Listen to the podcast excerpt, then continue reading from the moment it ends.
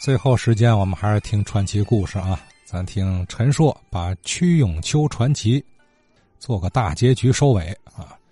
话说屈永秋大夫啊，这个是第一代西医啊，当年在天津卫地位很高的。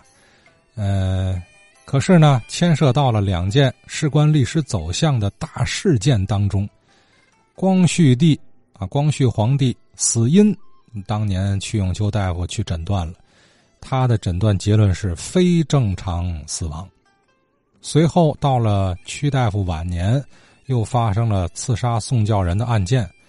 嗯，凶手呢一度被人怀疑是赵秉钧。赵秉钧就是那位警察制度的创始人呐。前些天咱还说到赵秉钧跟天津首批警察的那个关联啊，哎，就是他。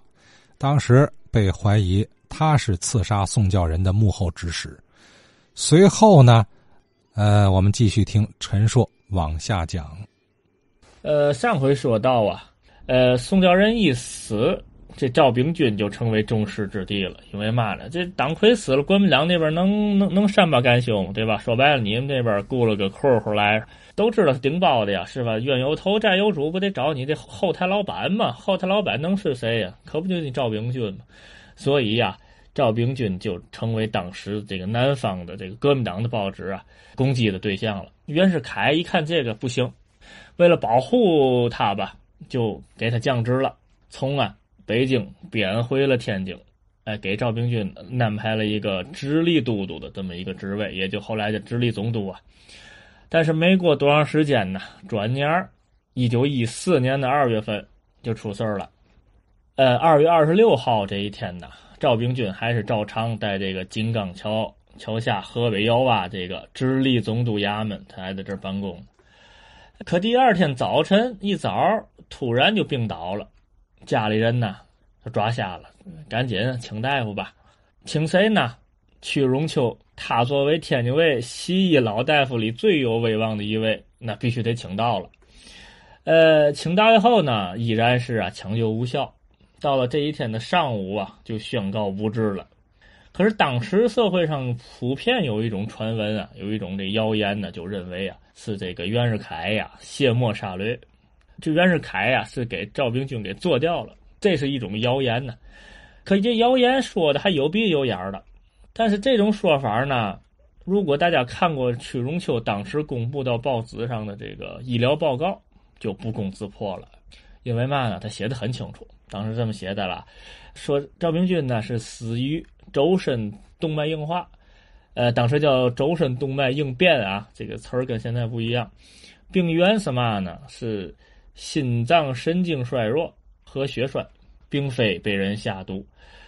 但是怎奈呀，是众口铄金，又搭着屈荣秋屈老大夫跟这北洋啊关系的特别好。呃，你这么一说，这更会被认为是为袁世凯涂脂抹粉啊。总之呢，他这两回重要的这个诊断，一回呀说是下毒，是这个慈太后啊给光绪下毒；一回呀说是没有下毒，啊说这个袁世凯没给这个赵秉钧下毒。这两回从今天看来啊，我认为是可信的。可在当年那种情况下，说点真话实在可是太难了。至于这真话说出来啊，可能都没有人信，这个也是啊，呃，一个很遗憾的事儿。好，屈荣秋啊，值得说的我就说怎么写。最后啊，我再提两个问题儿，一个呢就是直接的啊，跟天津卫有关系的，就是老屈家当时啊，就是清末民国初年的时候，家住在哪儿？这我是一个疑问。为嘛呢？从资料文字上看呢，写的是河北周纬路。河北周围路，周围路它还还还不好找嘛，是吧？今天这个呃周围路还存在，可为嘛我有问题呢？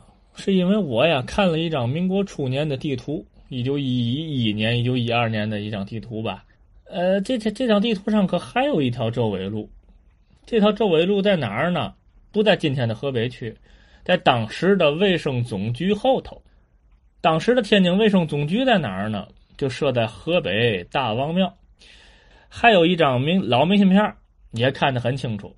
大王庙山门上啊挂着两块匾，这边写的是“赤剑大王庙”，那边写的是“卫生总局”四个字所以呀，这个大王庙肯定就是卫生总局没有错了。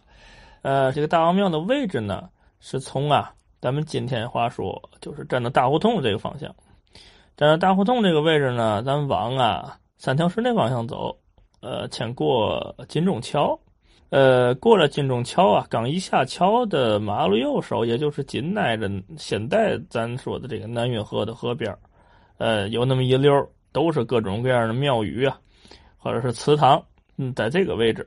咱要主要说的这个年代呢，呃，这一块还没有河，因为这是台湾区制啊，呃，大以前的事儿，所以呀，呃，那个年代不是说不不需要过河啊，这一片直接能走过去，呃，跟那个金街窑啊那一片都连着啊，当时不用过河。后来台湾区制以后啊，就可能从啊这个位置往金街窑那儿走，可能要过两条河了哈，这个就不多说了。咱就说这个。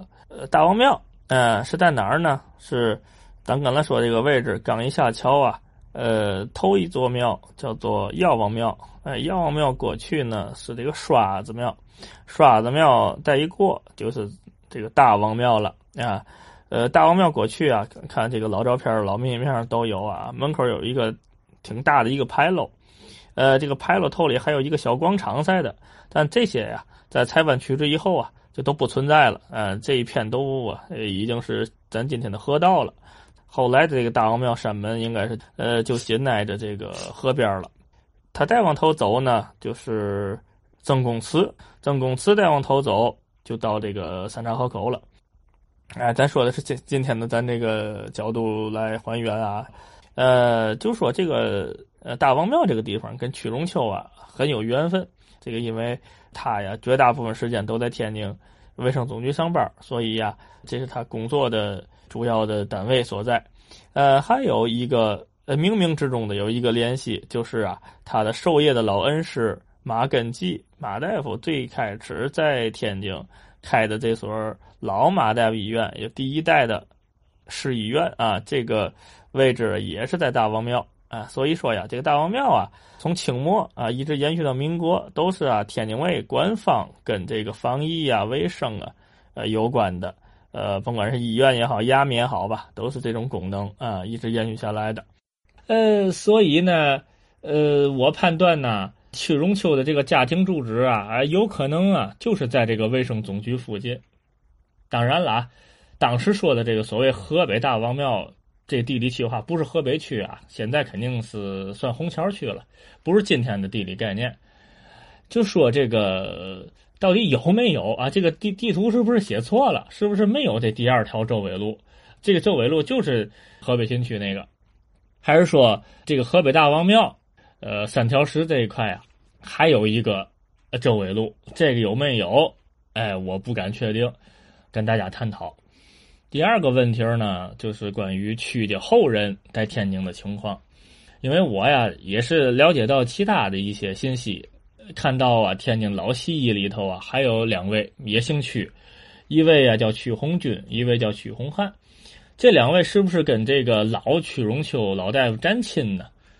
这个我就不知道了。当然了，这个年龄差是比较大，呃，主要呢就是想问问啊。曲家后人的情况啊，有没有子女啊，或者是孙子辈儿的继承了这个老曲大夫的衣钵啊，也从事了西医工作呢？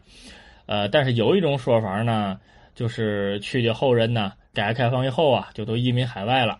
呃，据说这个曲荣秋本人呢，是去世在一九五三或者一九五四年，是在北京去世的。